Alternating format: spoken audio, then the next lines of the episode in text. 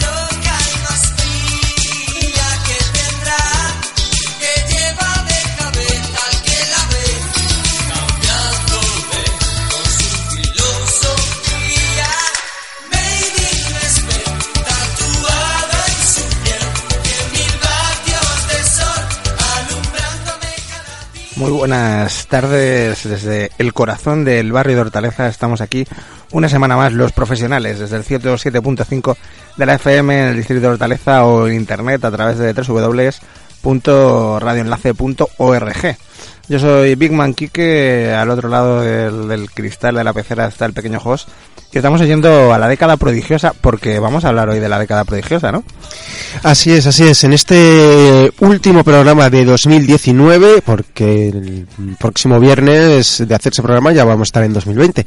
Último programa de 2019, el señor Big Man Kike y un servidor vamos a dedicarlo a repasar eh, las obras que nos han parecido más relevantes en esta década de los dieces de 2010 a 2019. Ya sé que hay un montón de mm, físicos, astrónomos y astrólogos entre vosotros me vais a gritar y me vais a decir que no, que no cambia la década, que La década empieza del 1.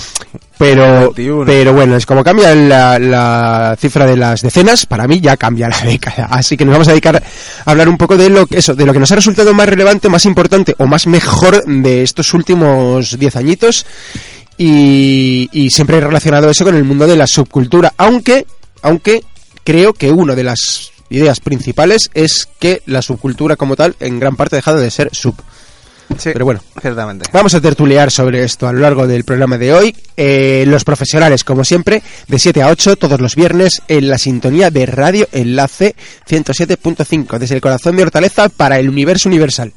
Y como veis, realmente no íbamos a hablar de la década prodigiosa, gracias a Dios, porque era un grupo bastante trucho. Es que ya te vale, ya te vale cantearte con la audiencia de esta forma. Esta es la canción que presentaron al Festival de Eurovisión en no sé qué año, en- supongo a principios de los 90 o algo así, y era un, un mierdón. O sea, yo realmente fui bastante aficionado a la década prodigiosa durante una época. Es una de las cosas eh, oscuras de mi, de mi expediente. Pero, pero bueno, la verdad es que, pues, ¿qué vamos a hacer? Pegaba, ¿no? Era adecuado. Sí, supongo que es Made in Spain, madre de Dios. Supongo que cobraban del Estado, ¿no? En plan marca España o algo de eso. Todavía no existía el concepto marca España, pero seguramente cobraban del Estado. Ay, Dios mío. pero yo creo que un, un- un- por algo de, de, de- de integración o algo así. bueno, pues eh, como decíamos, hoy vamos a hablar un poco de las cosas que nos han parecido más interesantes, más reseñables dentro del mundo de, este, de la subcultura que nos gusta tratar eh, a lo largo de esta última década. Que pues hay bastantes cosas interesantes, oye. Sí, sí, sí, hemos estado revisando y hay unas cuantas cosas de las que, bueno, pues nos gustaría hacernos eco que han sucedido eso en estos últimos 10 años. Lo más importante, sin duda alguna, es el nacimiento de ese fantástico radio show llamado Los Profesionales. Porque Los Profesionales es 100% de esta década. Exacto, llevamos cinco temporadas, cinco, y pues ahí estamos, dándole, dándole duro. Dándole duro, así es, a la subcultura. No se nos acaban los temas, aunque parezca mentira. Sí, sí. Algún día ya tendremos que rebuscar en pozos muy profundos. Cada vez son más abstrusos. No, hombre, lo que yo siempre he pensado es que durante mucho tiempo nos dedicamos a hacer temas muy genéricos. Ahora ya podemos eh, eh, profundizar en algunos de esos temas, eh, mandando a la gente que a lo mejor no tiene tanto conocimiento de esos temas particulares a que se hagan una reescucha de alguno de los programas en los que hablábamos de forma genérica de esos temas. Por ejemplo, hemos hablado muchas veces de la Segunda Guerra Mundial, por ejemplo. Pero podríamos hacer un programa de mostachos de la Segunda Guerra Mundial. Me parece. También hemos hecho uno de mostachos, pero uno de mostachos de la Ahí Segunda sería- Guerra sería Mundial. una fusión de dos programas, ¿no? El bigote de Hitler, el bigote de Montgomery. Me Si, gusta. si Churchill se iba a dejar una patilla o dos.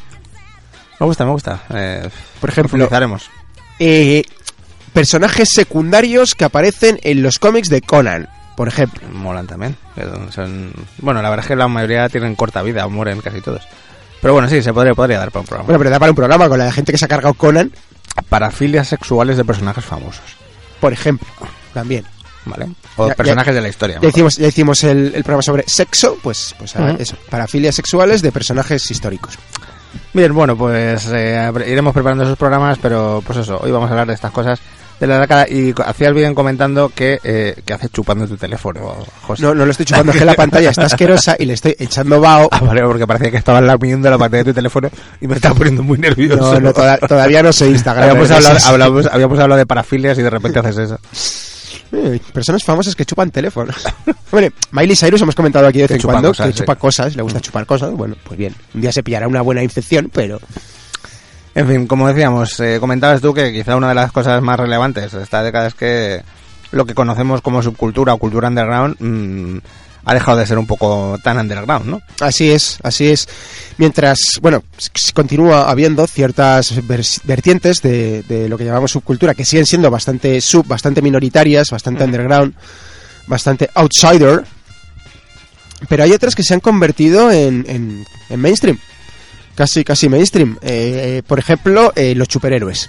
Exactamente, los superhéroes a, a raíz de, de la eclosión del universo cinemático de Marvel, porque el DC lleva mucho tiempo desarrollándose, pero no tanto, no de la misma manera que lo estaban haciendo los de Marvel y las películas, aunque tenían éxito. No había todavía ese concepto de interconexión, de universo compartido y tal.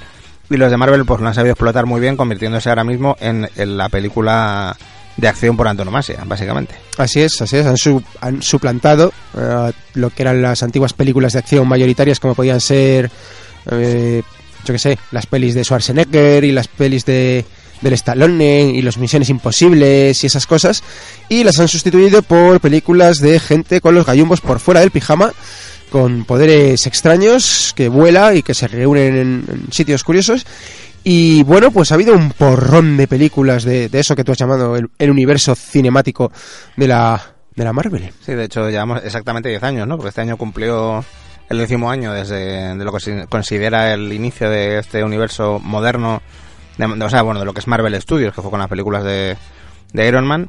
Y, y pues en ese desde ese momento han habido tres películas de Iron Man, tres de los Vengadores, tres de Thor, tres del Capitán América, dos de los... eh, no, sí, de los Vengadores tres. Eh. Guardianes de la Galaxia 2. Dos de Guardianes de la Galaxia, un- dos de Ant-Man.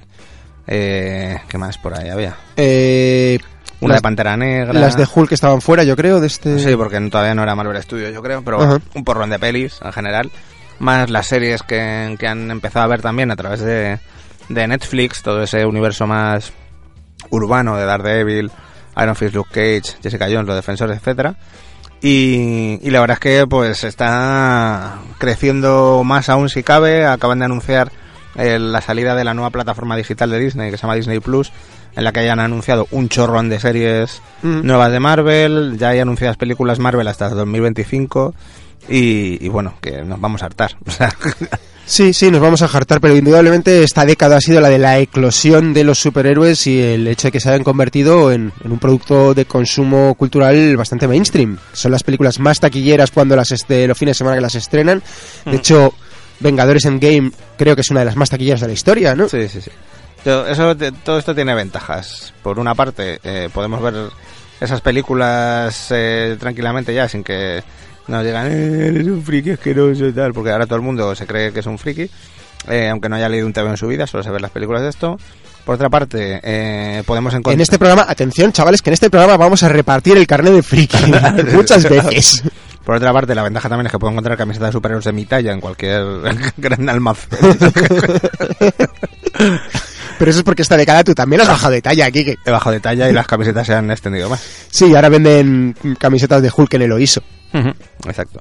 Y, y nada, y pues y luego como negativo eso, el- la saturación ya hasta el vómito quizá de estas películas, que los tarados como yo no las vemos todas. Bueno, yo creo que hay alguna que no he visto de las de Marvel. Doctor Extraño tiene otra. Ah, Doctor Extraño, verdad, cierto. Pero, pero es eso que al final acabas un poco hasta las narices, ¿no? Y a veces algunas ya son un poco con calzador. Pero bueno, eh, ahí están. Ahí han conseguido encontrar su hueco, hacerse el público y han ganado, sin más. Sí, sí, así es, así es, han ganado, han ganado completamente. Y esto nos lleva a otras dos eclosiones eh, bastante relacionadas, que es eh, lo de las sagas cinematográficas o mundos cinematográficos, llámase como se quiera, que eso es una cosa que ya había empezado la década pasada. Por ejemplo, me imagino que la que inició toda esta gran explosión de películas en forma de saga continuadas que todos los años, o en el caso de la Marvel cada seis meses más o menos, una película probablemente fue Harry Potter en la década pasada, ¿no? Porque la primera de Harry Potter es del 2000, 2001. Pues por ahí de andar, pero vamos, el Señor, el Señor de los Anillos también debe ir ahí. Sí, Porque los pero anillos el, se quedan tres el películas. Señor de los Anillos al final se quedó en tres películas, mientras que Harry Potter han sido ocho, nueve Ocho. películas. Ocho películas más las dos nuevas que han sacado de... eh, Ya en esta década de los animales fantásticos. Eso, exacto. sí, el otro no recuerdo cómo se llama. Leí hace poco que se le ofreció la primera película eh, a Steven Spielberg. La Sí. dirección de la primera película se le ofreció a Steven Spielberg y Steven Spielberg se negó porque dijo que eso era como disparar a patos en un barreño. Que, que, que le parecía fácil, ¿no? Y luego, claro, le parecía excesivamente y fácil. luego hizo una película de Tintín. Y luego hizo una película de Tintín, sí, pero Tintín no, es más difícil. Quiero decir, el, Ah, el gran público americano mm, desconoce un poco Ya, más bueno, eso mientras que Harry ¿no? Potter ya era un fenómeno infantil, los libros, cuando se convirtieron en, en películas. Y supongo que los estudios vieron la cantidad de perras que se podía sacar creando este universo cinematográfico y sacando una película cada año y pues un montón de gente se ha lanzado a se ha lanzado a hacerlo. Eh, hemos hablado de las películas de superhéroes, pero no olvidemos que esta década también ha salido la tercera trilogía de la Guerra de las Galaxias. Más sus spin-offs Más sus múltiples y multiplicantes spin-offs que incluyen la película de Solo, que no la he visto, pero creo que es una caca. Bueno, pues, sin más. Luego Rogue One, que a mí esa película me gustó Rogue mucho. One, que estaba bien, a mí me gustó, pero es cierto que los personajes se quedan un poco Ya, bueno, pero eran personajes de usar y tirar en el fondo. O sea, eran personajes que iban a, a- a morir en esa película y. Sí, pero a lo mejor haber metido a menos personajes para desarrollar a, a los menos personajes de forma de forma un poco un poco mayor. A mí me gustó que en esa película se exploró un poco la otro, otra faceta de las pelis de Star Wars, que es el cine bélico, básicamente. O sea, es, un 12 del patíbulo en, en el universo de Star Wars. Sí. Y, y a mí me gustó un montón. Gustó Sí, un sí, sí, que era con lo que empezaba eh, la parte más bélica de, de, la, guerra- de la guerra de las galaxias, eh, era lo que empezaba en el Imperio contraataca, en la batalla de Hoth. Exactamente. Luego teníamos batallitas de aviones.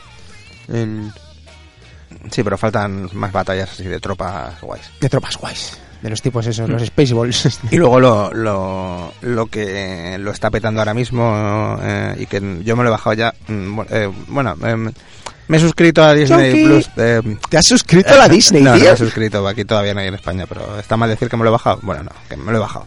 Lo he pirateado. Eh, la serie, la primera serie de, de Disney Plus de Star Wars en imagen real, que es The Mandalorian. Una aventura sobre un cazarrecompensas con armadura mandaloriana como la de Boba Fett y un mini Yoda, un Baby Yoda que se, está, se ha convertido en carne de meme en internet, porque todo el mundo adora a Baby Yoda. Baby Yoda es el nuevo Baby Groot, que también todo el mundo está enamorado de él, pues ahora mismo de Baby Yoda.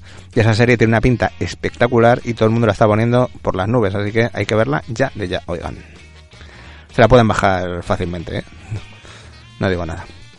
Pues sí, Star Wars además ahora acaba de, terminar mm, teóricamente las películas de la línea central y ya se van a basar solo en, en películas que están fuera de la línea central.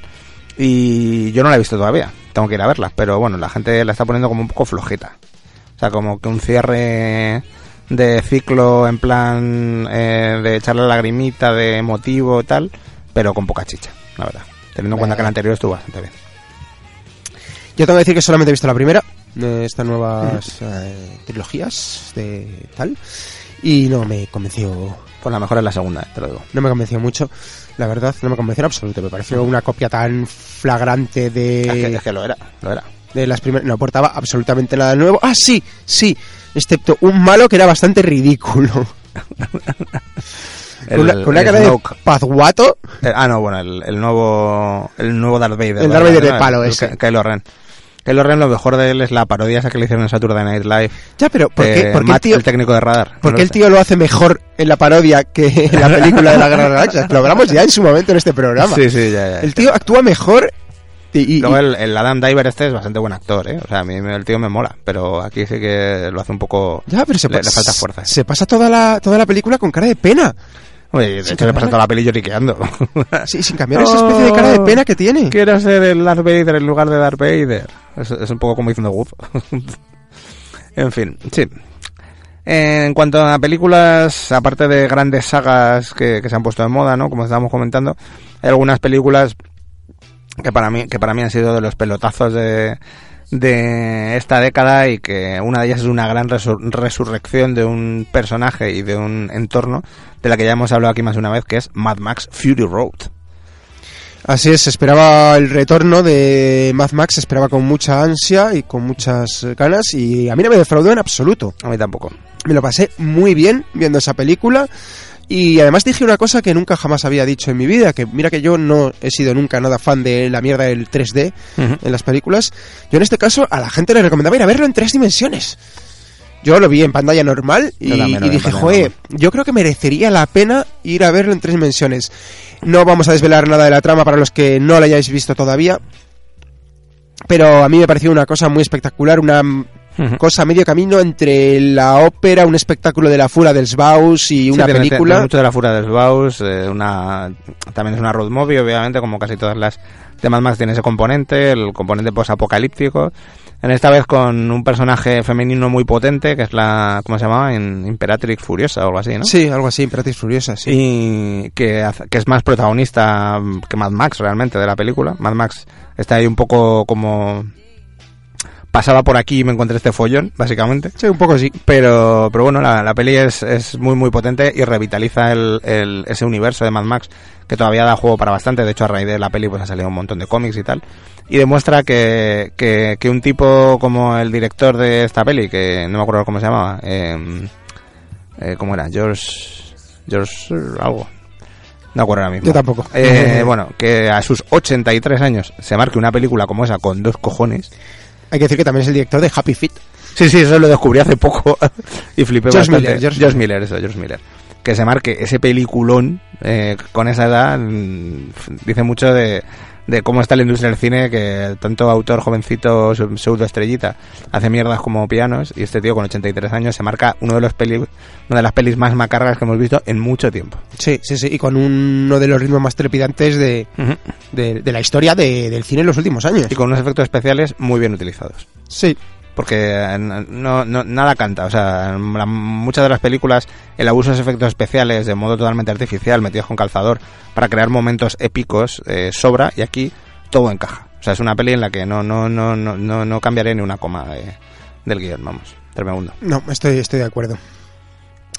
Eh, hubo cierta polémica con eso de que es que era una peli feminista, porque es que la chica no sé qué, no sé cuánto. A ver, a mí lo que me pareció fue que, a- al contrario de lo que había pasado gran parte de esta década y casi toda la década pasada, volvían a aparecer personajes femeninos protagónicos fuertes e interesantes.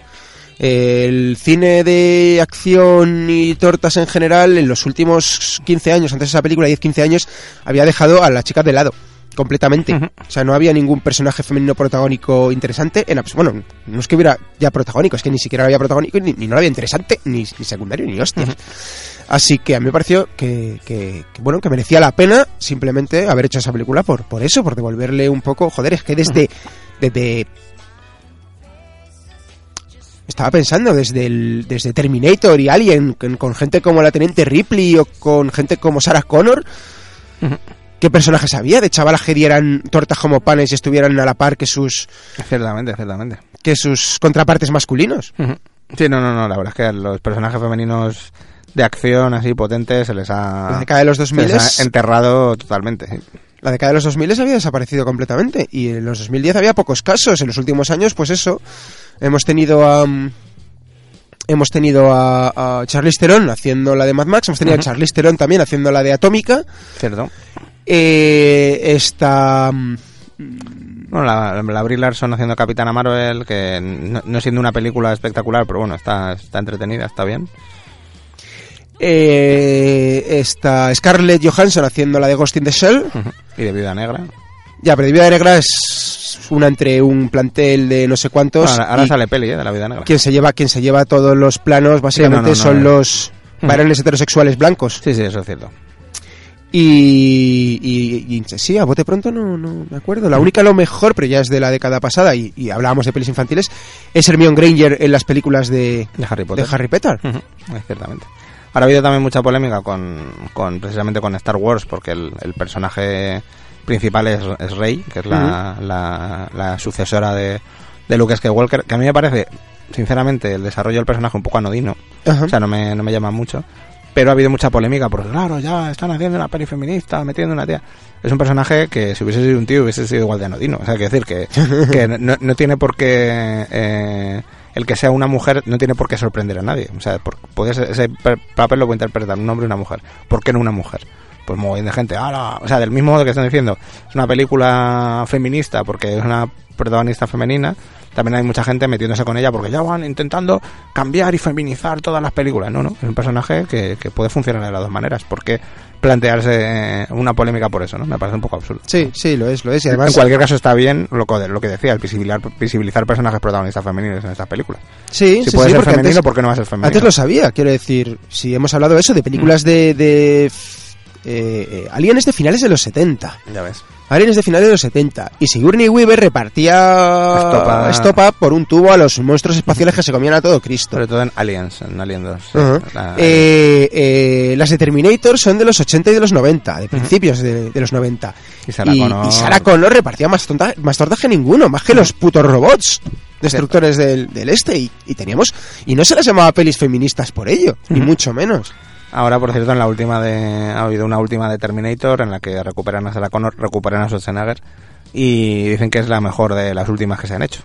O sea, la mejor después de la 2, dicen. O sea que, no sé, ahora, aun pese a todo, ha sido un fracaso de taquilla. Yo no me he atrevido mucho a verla. Ya, yo Pero, tampoco, yo tampoco. Yo tengo que que reconocer que lo poco que he visto de las últimas que se hicieron de Terminator no me gustaron. Que han sido un truño todas, pero está bueno. Dicen que no está mal, habrá que verla. Bueno, cambiando de... Bueno, si quieres hablar algo más de cine. No. No. Cambiando de, de temática sobre la comentar, un- yo creo que una de las cosas eh, eh, buenas de, de esta última década es que todavía no estamos dominados por los robots, sin duda. Eh, yo, yo daba poco ya por la humanidad. Bueno, y- pero estamos dominados por las pantallas. Sí, eso sí. Esta ha sido la década eso sí le en la que las pantallas nos han absorbido el cerebro a todas. Que no es lo precisamente positivo, pero No, en absoluto. Todavía, teóricamente, todavía pensamos por nosotros mismos y no, no estamos esclavizados del todo. Me reservo mi opinión sobre lo que pensamos por nosotros mismos. Cual- cualquier día surge un Skynet y nos vamos todos a tomar por culo. Eh, aparte de eso, eh, dentro del mundo del cómic, que es una de las, ya sabéis que es de mis filias absolutas, para mí una de las cosas más llamativas ha sido, aparte de que eh, al generalizarse también el cine de superhéroes, los cómics también pues han- se han convertido también en algo más masivo, aunque siempre menor que las películas. Sí, Pues sí, la gente no- le gusta menor. Pero por otra parte se ha generado un fenómeno que venía ya fraguándose desde el principio de los 2000 que era, o sea, bueno, todos los que sepáis un poco o hayáis leído cómics durante bastante tiempo, sabréis que los 90 en el campo del cómic americano fue un, un erial, fue un horror. Eh, eran pues el los cómics de superhéroes eran el equivalente a las películas de Stallone y Schwarzenegger, pero mal. Sea, películas de mucho músculo y poco cerebro. Pero a partir de los principios de los 2000, mediados de los 2000 ya empezó a cobrar más primacía el guionista que el dibujante. Y hubo un cambio de tercio. Y ahora quienes son las estrellas, aunque los dibujantes siguen siendo también estrellas dentro del mundo del cómic, los guionistas son lo importante. Son los que Ujú. se dan los contratos en exclusiva, son los que eh, se llevan el control creativo de todo y dirigen la- los hilos de, de todas las, las colecciones y tal. Y eso hizo pues que todos los mejores guionistas acabasen en el cómic de, superhéroes, pero claro, llegó un momento en el que eh, la mayoría de estos guionistas, muchos que venían del underground, del cómic independiente, eh, ya eran aut- auténticas estrellas eh, en el cómic americano y estaban un poco cansados ya de solo poder hacer cosas con personajes de, de las grandes compañías. Entonces, eso hizo que poco a poco todos estos eh, guionistas empezasen a, a querer hacer trabajos creativos independientes, lo que supuso la revitalización de todas las eh, editoriales independientes de cómic americano, dentro de las cuales las editoriales banderas serían Image y Dark Horse. Lo cual ha supuesto pues una segunda eh, revitalización del, del cómic más indie, del cómic eh, más de autor, que han capitalizado pues estas editoriales independientes, llegando Image a cotas de, de- que nunca se había llegado en editoriales que no fuesen Marvel o DC.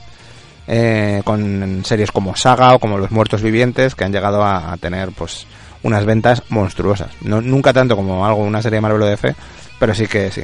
Lo cual ha dado pues una eclosión de un montón de pequeños sellos independientes que han ido floreciendo estos años, como Dynamite, Aftershock, TKO, Boom, IDW, Ahoy o Vault, que son editoriales que algunas más importantes que otras, porque por ejemplo Boom o IDW pues tienen muchas franquicias de, de series de juguetes, de dibujos animados, de cosas así, pero también hacen mucha creación propia y otras pues como TKO por ejemplo han sido un experimento que ha surgido eh, este último año en el que de repente surgió ese sello de la nada, dijo en tres meses sacamos cosas y de repente sacaron un montón de colecciones con autores top eh, que las sacaban en forma en doble formato, en serie limitada de seis grapas que te sacaban las seis grapas de golpe o en un tomito con las seis grapas ¿vale? y lo han petado. Entonces eh, ya no hay miedo a hacer ese tipo de cosas. Ya los autores top pueden permitirse hacer lo que les dé la gana en la editorial que quieran y sacar cosas bastante interesantes. No siempre todo es bueno, pero siempre más o menos puedes tirar un poco a ciegas y dices algo de Jeff Lemire, algo de Warren Ellis, algo de Garcenis, tal, me lo pillo, o sea, la editorial que sea, ¿no?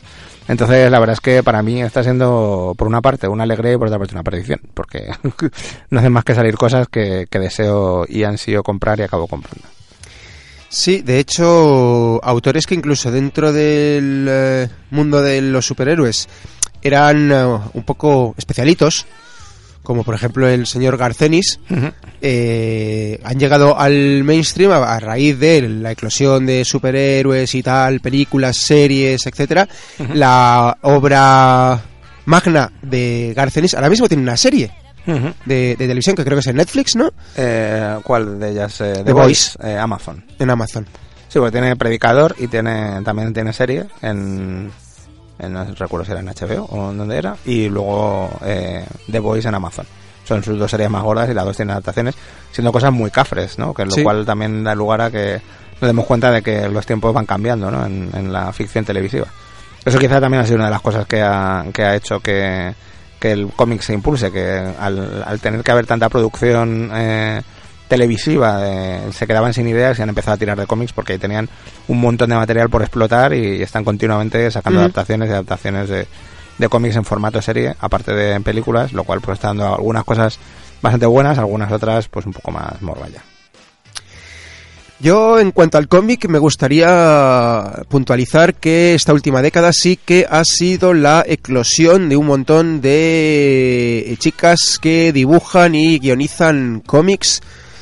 eh, por fin. Quiero decir, eh, siempre había habido muchas chicas, sobre todo en el cómic underground. Lo que pasa es que casi todas estas chicas siempre se dedicaban al mismo género de, de cómic que estaba a medio camino entre eh, los sufrimientos femeninos, rollo Maitena, y, y el Slice of Life. Sí. Y al principio de esta década había un montón de autoras con sus Slice of Life, algunos de ellos muy buenos, como de hecho el primer eh, cómic que yo recomendé en este programa hace ya cinco años, si no me equivoco, fue Whiskey Nueva York de, de esta muchacha, eh, la chica de Fart Party, la fiesta de pedos. Mm, No caigo ahora mismo. Eh, ya me acordaré a lo largo del, del programa. Y, y que han sido muy buenas, pero estaban un poco encasilladas en, en eso, ¿no? En el rollo, pues eso, memorias de chica que, que tal, pasan cosas. Sin embargo, en los últimos años algunas de ellas han empezado a salir de eso y han empezado a hacer cómics de superhéroes, cómics de aventuras, cómics de acción y, y, joder, algunas de ellas han llevado premios importantes y están ahí a tope trabajando para la Marvel y trabajando Sí, sí. para DC y... Dibujantes y guionistas, ¿eh? Sí, sí, las dos cosas, estoy diciendo. Kelly Sue de Connick, por ejemplo, o, o Gillo- o Willow G. Wilson, eh, como guionistas, ¿no? Que han estado haciendo Capitana Marvel, han estado haciendo Miss Marvel, han estado haciendo eh, series bastante interesantes. eh, dentro de, de lo que son autoras españolas, eh, ¿cómo se llama? La dibujante que está haciendo, bueno, Emma Ríos, que es una preciosidad de sus dibujos, y que está haciendo Doctor Extraño, está haciendo cosas así. Eh, ¿Cómo se llama? La que ha estado haciendo... Eh, bueno, me sale ahora mismo. Eh, Chica Luna y Dinosaurio Diabólico. Natacha Bustos. También, o sea, hay bastante gente y, y muchas autoras españolas que lo están petando un montón. Así que la verdad es que sí, es una época en la que por fin las mujeres también están tomando esos cargos creativos y, y haciendo unos trabajos espectaculares. En el cómic, en el cómic era un. Un Campo de nabos. campo de nabos, sí, básicamente. Yo iba a decir que estaba lleno de varones blancos heterosexuales y. Lo que viene a ser lo mismo. y heteronormativos. Cierto, de hecho hasta... eh, Pero sí, un campo de nabos lo expresa incluso mejor. eh, hasta eso precisamente el- ha, ha generado pues lo mismo que está ocurriendo en, en toda la sociedad y de lo que hemos hablado ya más de una vez, ¿no? Un, un rechazo por los eh, varones blancos heterosexuales eh, cerriles y, y machistas que de repente ven como que les cambian sus cosas de siempre y que ya no eh, y que parece que los cómics y las películas son suyas y entonces se ha generado es, que, el, es que son suyos, ¿no? claro sí lo- se, se las han quedado Tú cuando te lees cuatro cómics de un superhéroe y el superhéroe ya es tuyo, ¿no? Para siempre. y no me lo pueden cambiar. Pues ha, ha generado un movimiento como el del Comics Gate en el que pues han, unos cuantos mendrugos han empezado a rechazar todo lo creado por mujeres y todo lo inclusivo, todo lo, lo, lo que busca eh, ver realidades más allá del, del, del- lo normal y, y un poco evitar todo este patriarcado tradicional que había en los, en los cómics. Lo gracioso sería que si co- cogieras un cómic de, de El Castigador, por ejemplo, de Nick Furia, y pusieras una chavala a hacerlo con un seudónimo de Joe McCojones, por ejemplo, El caso, el caso es que últimamente... no dirían nada, Ya. Se enterarían. De hecho, el- el- lo curioso es que el castigador lo ha estado haciendo Becky Clunan últimamente, los últimos años. o sea, que Ya, pero seguro que se han quejado de que Sí, se no han se han chavala. Ya, pues si, eh, si, si Becky hubiera firmado como John McHuevos, pues, pues eso, no, no- lo hubieran notado, no, hubiera- no, no hubiera pasado nada porque no se hubieran enterado. Pero es vergonzoso, sí, de todas formas que, que las chavalas no pueden hacer el castigador lo que les salga de los huevos porque, hay unos, es- unos señores de 40 años barbudos y calvos que no salen de su casa habitualmente que, que no, que no les parece bien, porque no les parece bien. En fin, ya las cosas van cayendo por su propio peso y yo creo que, que poco a poco la gente cada vez lo entiende más y que el, el que los personajes ya no tengan por qué ser todos blanquitos y, y de, de Wisconsin, sino que pueden ser de cualquier nacionalidad, de cualquier Mm. cultura, de cualquier raza y de cualquier sexo o, o- o mezcla de ellos, pues eh, puede ser algo perfectamente normal porque refleja la realidad en la que vivimos. Así es. ¿Te parece si ponemos un temita? Temita. Pues vamos a poner un tema de, para mí, uno de los mejores discos de esta década. Se trata de Marta Ren and the Groove Velvets, un- una pedazo de banda portuguesa de soul del más tradicional y del más clásico, y que la verdad es que lo está haciendo muy bien. La señorita Marta Ren eh, tiene una voz espectacular y una presencia en el escenario a la par. Y vamos a poner un tema muy apropiado eh, para lo que estábamos comentando ahora. I'm not your regular woman.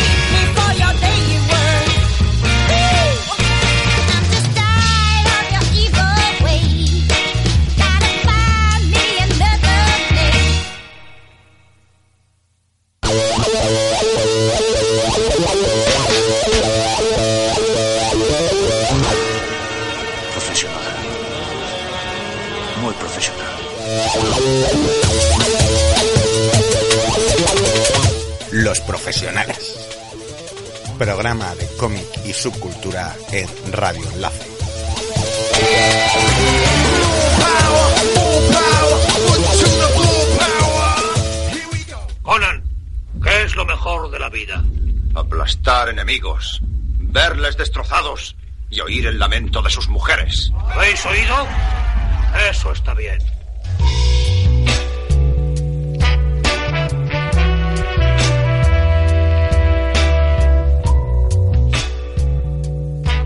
Seguimos en Los Profesionales en este último programa de 2019 en vivo y en directo desde los estudios de Radio Enlace en este búnker en el corazón de Hortaleza.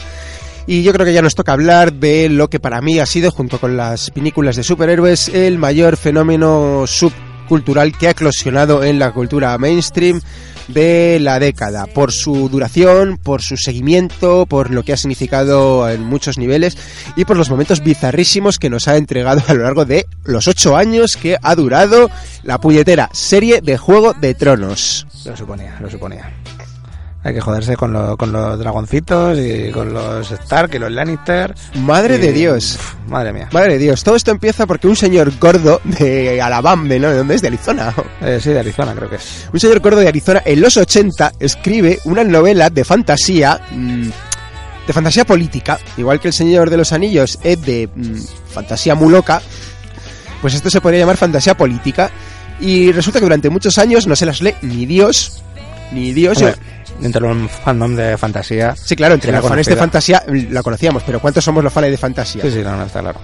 Quiero decir, eh, eh, no sé, los, los hardcore de Margaret Weiss y Tracy Hickman, pues sí la- lo conocíamos, pero el gran público no. Y de pronto HBO, por alguna extraña razón, compra los derechos y hace, supongo que eso, a raíz del éxito de lo, El Señor de los Anillos en la década pasada y películas por el estilo, Sí, HBO que, que el público ya estaba preparado para meterse en cosas de. decide, de- decide comprar los derechos y hacer una serie de fantasía adulta, pero fantasía al fin y al cabo. Quiero decir, hay dragones, hay unos zombies mm, azules con espadas láser que corretean por los bosques.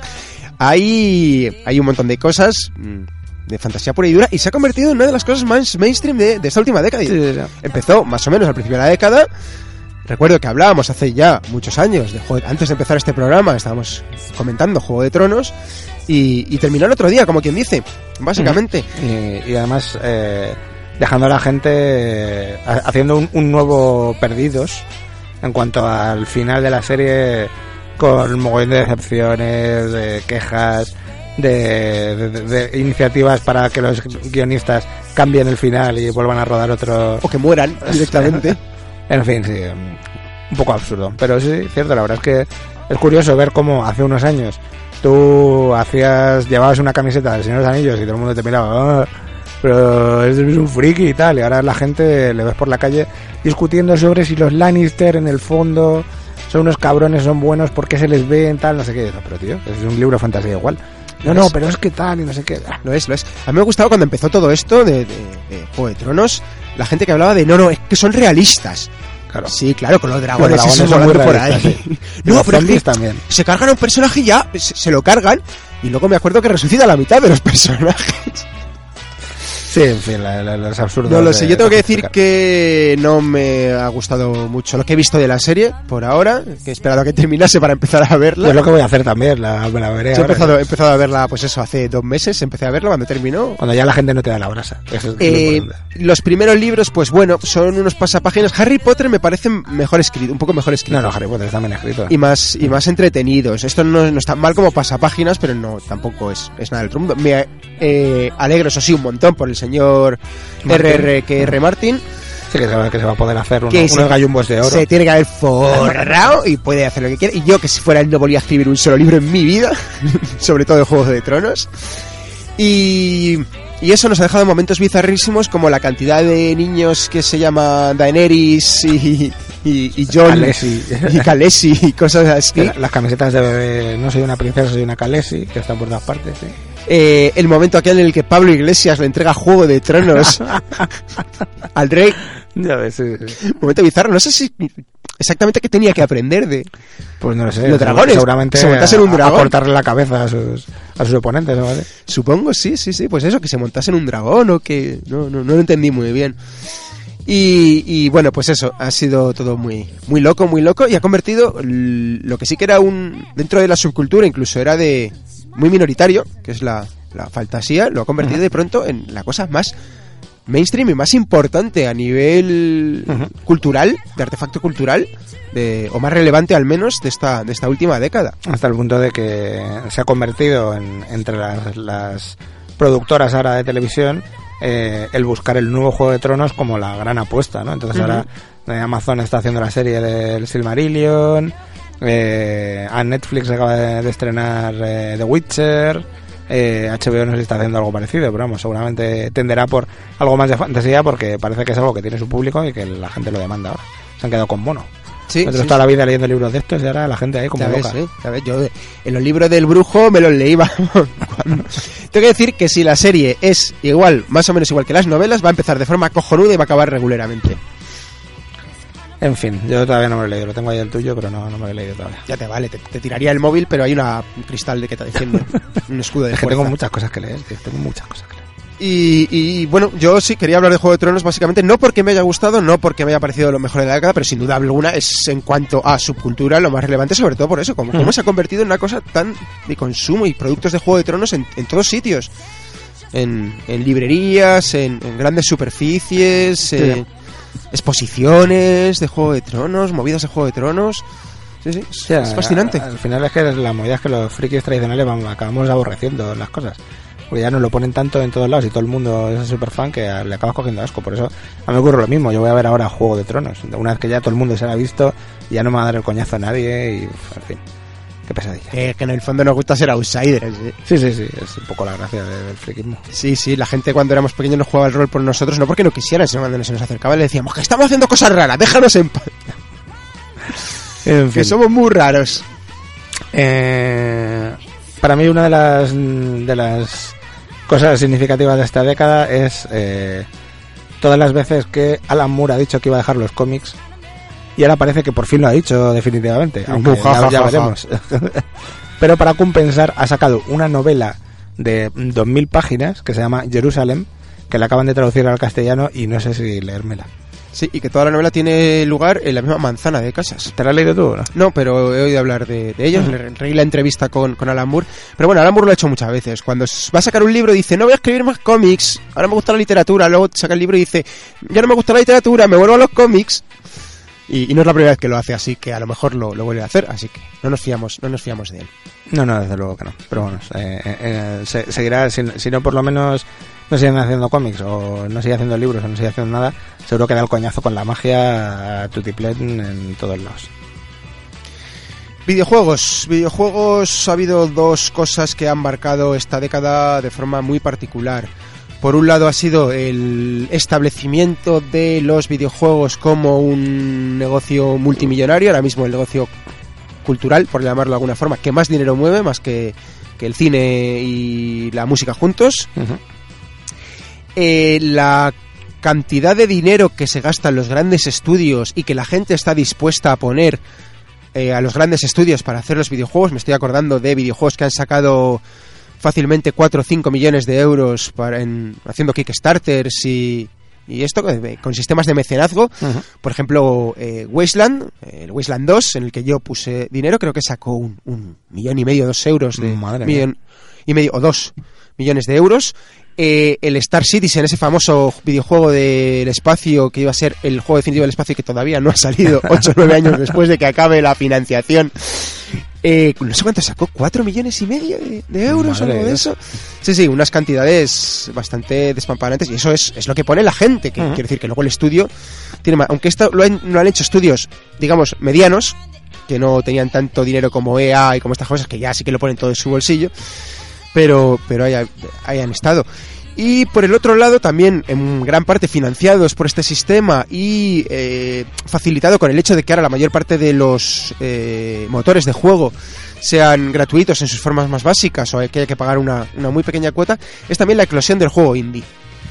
Hay videojuegos indies mm, de todo, por todas partes, para cualquier, además para cualquier tipo de plataforma, Sí, para tu ordenador, para tus videoconsolas, para tus para tus teléfonos móviles. La expansión de las plataformas también quizá ha hecho que haya muchas más posibilidades para hacer diferentes juegos y adaptarlos a diferentes tipos de juego en función de las plataformas que sean y hacer productos de lo más diverso, ¿no? Entonces hay, hay juegos para todos los públicos, para todos los gustos y en todos los formatos. Y el, eso de- y el utilizar los dispositivos móviles también como plataforma de juegos también ha creado, aparte, otros eh, sistemas como el, el pay to win y similares, que también hace que pedazos de juegos sean gratuitos, pero al final acaben ganando pasta a base que la gente va comprando créditos, va comprando eh, pues eso, fichitas, va comprando objetos y tal, y al final acaban siendo un, un negocio tremendo. Sí.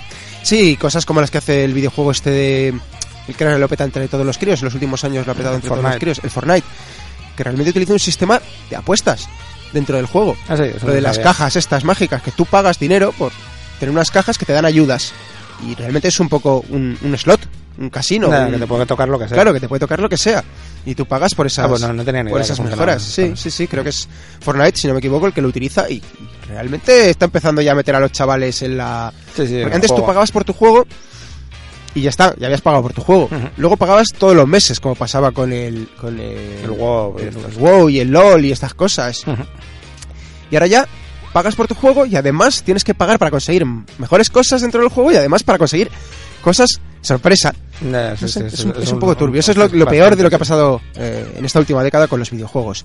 De lo mejor o lo más llamativo, lo más importante, en lo mainstream me quedo sin duda alguna con eh, los Red Dead Redemption, sobre todo el 2, que fue es relativamente reciente de este, de este último año, ¿no? Sí, este año. Es el, es el estreno y que se ha estrenado como si de una gran película se tratara, con carteles colgados en el centro de las ciudades, con charlas, con gente haciendo cola para comprárselo, con... No he jugado todavía, debe ser muy bueno, muy muy bueno. Hombre, ya el 1 era muy muy bueno, o sea que suponemos que en la historia. Y en cuanto a los juegos indies, me quedo con dos. Uno que viene de mucho antes de esta década, pero que yo he conocido en esta década, lo conocía ya por 2012, que es el Unreal World, que es un juego, para a mí me parece definitivo, para ordenador. Fantástico, sobre, hemos hablado mucho de él en, en- en otros programas, sobre la edad del hierro en, en Finlandia. Es un, video, un, un simulador de sobrevivir al invierno y al, y al hambre. Y, y mola un montón. Y luego también quiero, dentro de los juegos indies, el que es 100% de esta década, es un juego llamado Kenshi, que mola un montón. Mola un montón. Es muy difícil encontrar, tanto en las series como en las películas, como en los videojuegos, un mundo que realmente sea diferente, que sea espectacular, que esté... que sea... no sé cómo decirlo, original, realmente original. Y el Kenshi lo ha logrado, un juego que se ha pasado casi toda la década desarrollándose, que creo que se pudo empezar a jugar allá por 2013, 2014, empezó a salir, pero todavía estaba en desarrollo y el desarrollo acabó exactamente hace un año, ahora mismo. Con lo cual, un mínimo estuvo jugándose en desarrollo durante 6 años, 5 o 6 años, y ya se empezó a desarrollar algo antes. Eh, un RPG de escuadra que tú llevas a tus colegas por un mundo abierto tochísimo, en una especie de locura posapocalíptica mezclada con las películas eh, de buxía eh, asiáticas que mola un montón, con diferentes razas y en el que puedes hacer un montón de cosas, un montón de cosas, además de explorar un mundo enorme. Puedes construir casas, puedes entrenar a tus tíos, a la gente se le caen los brazos cuando la pegas, eh, puedes ir corriendo con el brazo en la mano. Creo que no le puedes sacudir a nadie con el brazo, pero... Y, y es un poco el, el- compendio de todo lo que ha pasado con los juegos indie. Esto empezó a desarrollar un, tío solo, cuando empezó a tener cierta relevancia contrató a un montón, como al final no iba tan rápido, ni podía ganar tanto dinero como parecía, tuvo que reducir el estudio y al final creo que lo han terminado tres personas. Eso sí, en el momento en que ya lo sacó de forma definitiva en un año, en menos de un año, el tío ha asegurado la financiación para su siguiente videojuego. Toma ya. Así que el Kenshi 2 está ya empezando a, a, a programarse Es para PC también. por ahí. Es para PC, yo supongo que está que tiene Mac seguro y Linux probablemente también. Pero es para ordenador, eso sí, creo que no ha salido para, para videoconsolas ni para otras plataformas. que- que probarlo. Pues Muy bueno, muy bueno. Eh, eso es lo que quería decir de videojuegos. Más cosas. A raíz de lo que comentabas tú, yo creo que también eh, merecería reseñar, eh, porque afecta a todos los ámbitos de, de esta de esta producción de cultura diversa, eh, el crowdfunding como método de financiación. Sí, Porque sí, ha sido algo que, que ha conseguido que, aunque en algunos casos sea muy limitado y se reduzca a círculos muy pequeños, pero en otros casos ha conseguido que muchas cosas que de otro modo no saldrían de ninguna manera eh, salgan.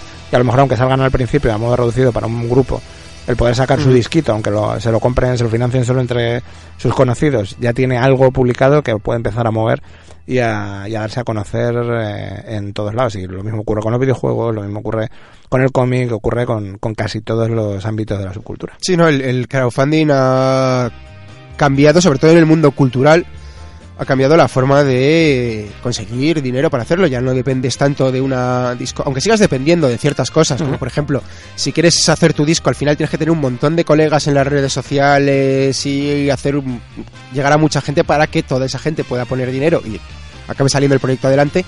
Pero no dependes ya de una discográfica o no dependes de un estudio de videojuegos que te diga, pues este videojuego lo vamos a hacer así, vamos a explotar a no sé cuánta.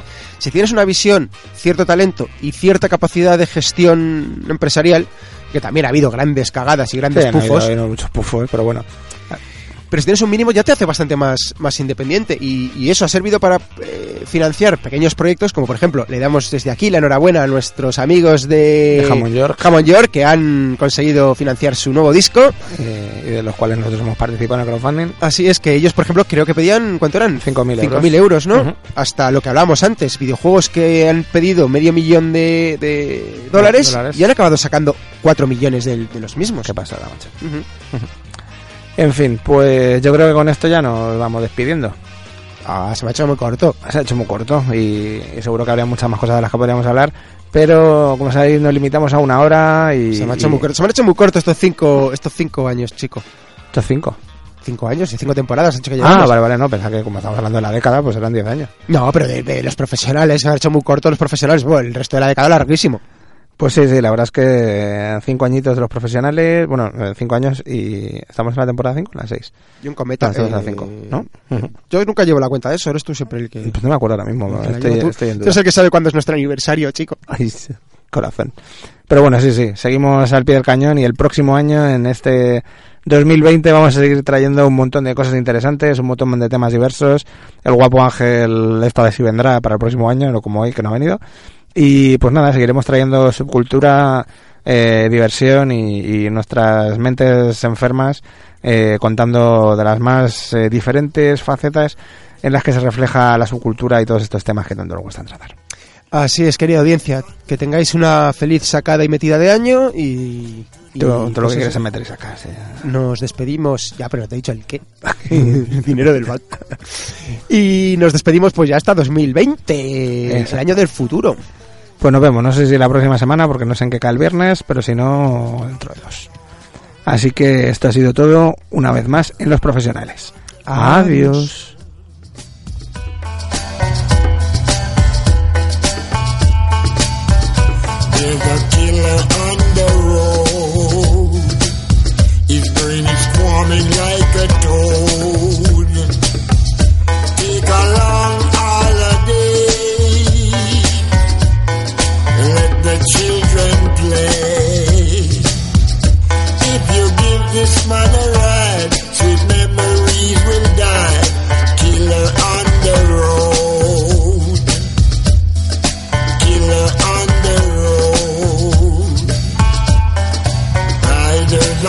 Storm.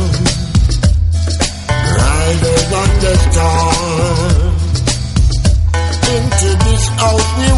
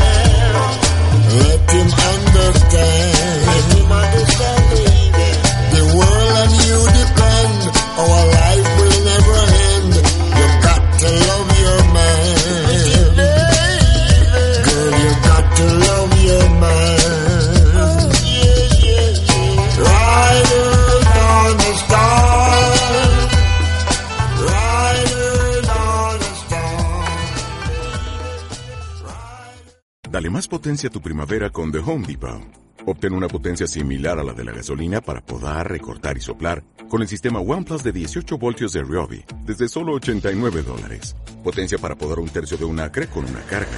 Potencia para recortar el césped que dura hasta dos horas. Y fuerza de soplado de 110 millas por hora. Todo con una batería intercambiable. Llévate el sistema inalámbrico OnePlus de 18 voltios de Ryobi.